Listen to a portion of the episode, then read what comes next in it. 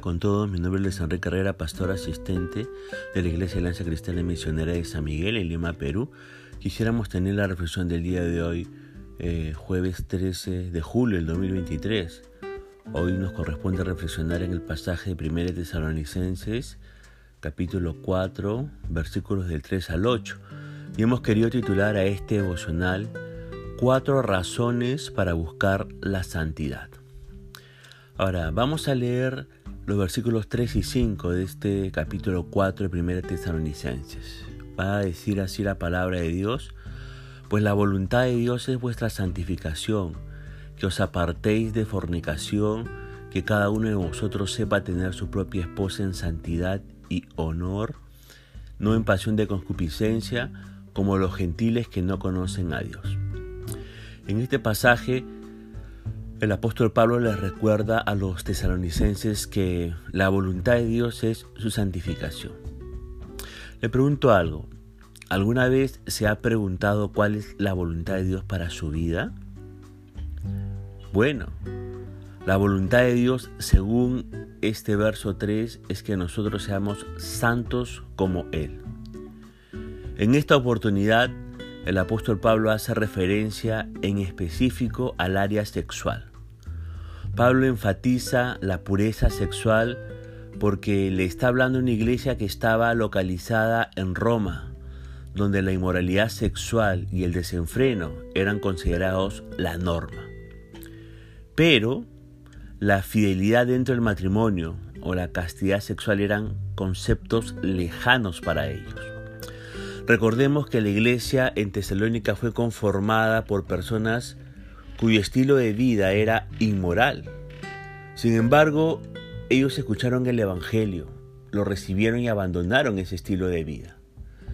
El apóstol Pablo les vuelve a decir que se aparten de la fornicación y que cada uno sepa tener su propia esposa en santidad y honor.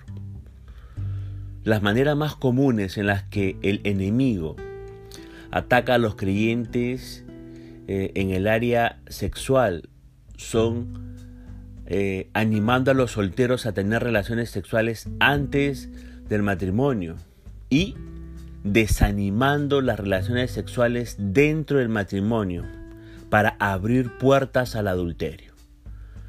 El apóstol Pablo continúa eh, eh, diciéndonos en estos versículos, no en pasiones de concupiscencia como los gentiles que no conocen a Dios Pablo le recuerda a los creyentes que ellos ya no son esclavos de su vieja naturaleza de pecado. Ellos han conocido a Dios y han aceptado el Evangelio y por lo tanto eh, tienen al Espíritu Santo morando dentro de ellos. Si se da cuenta, actualmente vivimos en una cultura donde el sexo fuera del matrimonio y el adulterio son considerados como la norma. La televisión, la música e incluso la literatura está saturada de inmoralidad sexual, prometiendo satisfacer los más intensos e íntimos deseos, pero en realidad resulta en vergüenza, en dolor y en destrucción total. Por eso le pregunto, ¿cuáles son algunas maneras prácticas en las que está activamente luchando en contra de la inmoralidad sexual el día de hoy? ¿Está protegiendo su matrimonio y honrando a Dios y a su cónyuge? Recuerde que la voluntad de Dios es que usted sea santo, pero la pregunta a responder es, ¿cómo lograr eso? ¿Cómo lograr ser una persona santa? La Biblia enseña que la santidad no es una condición que se puede crear por cuenta propia a través de mucho esfuerzo o a través de buenas obras o a través de un constante temor a fracasar. No. Más bien, la Biblia nos enseña que se llega a ser santo en el proceso de vivir la vida cristiana. Si usted ha aceptado el sacrificio que Cristo hizo a favor suyo, entonces, ante los ojos de Dios, usted es considerado santo y completo. Sin embargo, para llegar a vivir una vida de manera santa. Tiene que seguir aprendiendo y creciendo durante su tiempo en esta tierra. Para que esto sea una realidad, el Espíritu Santo obra en usted, amoldándolo, a la imagen del Señor Jesucristo. ¿Se da cuenta? Ahora bien, en los versículos 6 al 8, el apóstol Pablo nos sigue diciendo que ninguno agravie ni engañe en nada a su hermano, porque el Señor es vengador de todo esto, como ya os hemos dicho y testificado, pues no nos ha llamado Dios a inmundicia, sino a santificación. Así que el que desecha esto, no desecha a hombre, sino a Dios que también nos dio su Espíritu Santo. En los versos anteriores, eh, Pablo les decía a los tesalonicenses que la voluntad de Dios eh, para sus vidas es la santificación. Eh, en este versículo, Pablo continúa la misma idea, diciéndoles que ninguno haga, agravie ni engañe en nada a su hermano.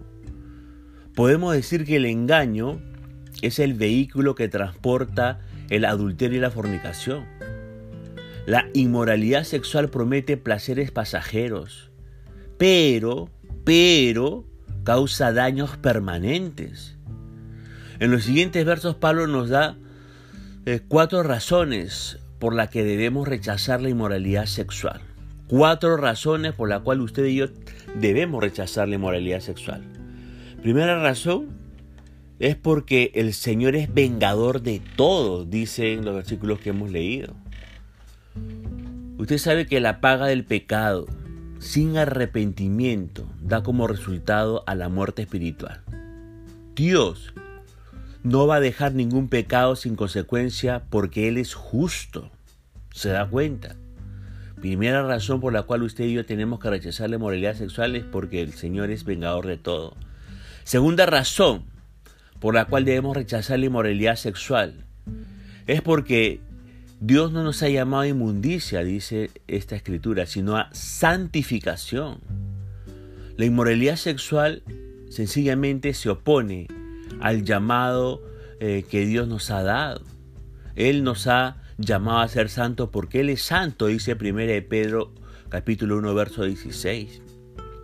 Pablo nos da la tercera razón por la cual debemos rechazar la inmoralidad sexual en nuestras vidas, diciendo, Así que el que desecha esto no desecha a hombres sino a Dios. Las consecuencias de vivir en inmoralidad sexual siempre van a resultar en rechazo a Dios y separación de la comunión con Dios. Lo que nos lleva a la cuarta razón por la cual debemos rechazar la inmoralidad sexual, que es también nos dio su Espíritu Santo. Debemos rechazar la inmoralidad sexual porque tenemos al Espíritu Santo viviendo dentro de nosotros. Y cuando pecamos, entristecemos al Espíritu Santo. Pero si somos nacidos de nuevo, el Espíritu trae convicción de pecado y nos lleva al arrepentimiento. Por lo tanto, podemos luchar en contra de la tentación y vencer la batalla, como dice 1 Corintios capítulo 10, verso 13. Ahora, Pablo les escribía a los tesalonicenses de esta manera, no porque ellos estaban viviendo en inmoralidad sexual, sino porque vivían en una cultura saturada de inmoralidad. La intención detrás de estas palabras no era el condenarlos, sino más bien prevenir y llamar su atención. El día de hoy estudiamos las mismas palabras con el mismo objetivo. Por eso le pregunto, ¿Había pensado en los peligros detrás de la inmoralidad sexual? ¿Se puso usted a reparar y a reflexionar en todos los peligros que se encuentran detrás de la inmoralidad sexual? ¿Reconoce las consecuencias permanentes que trae todo esto de la inmoralidad sexual? Gloria a Dios que por su misericordia ha provisto la única manera de alcanzar la reconciliación con Dios el Padre. Su nombre es Jesús. Únicamente a través de Jesucristo alcanzamos el perdón de todos nuestros pecados. Vengamos a Él con confianza y arrepentimiento genuino. En Él tenemos esperanza para vivir una vida perdonada, pero también una vida de integridad y de santidad y de pureza sexual. Dios quiera siempre concedernos victoria en esta área de nuestras vidas.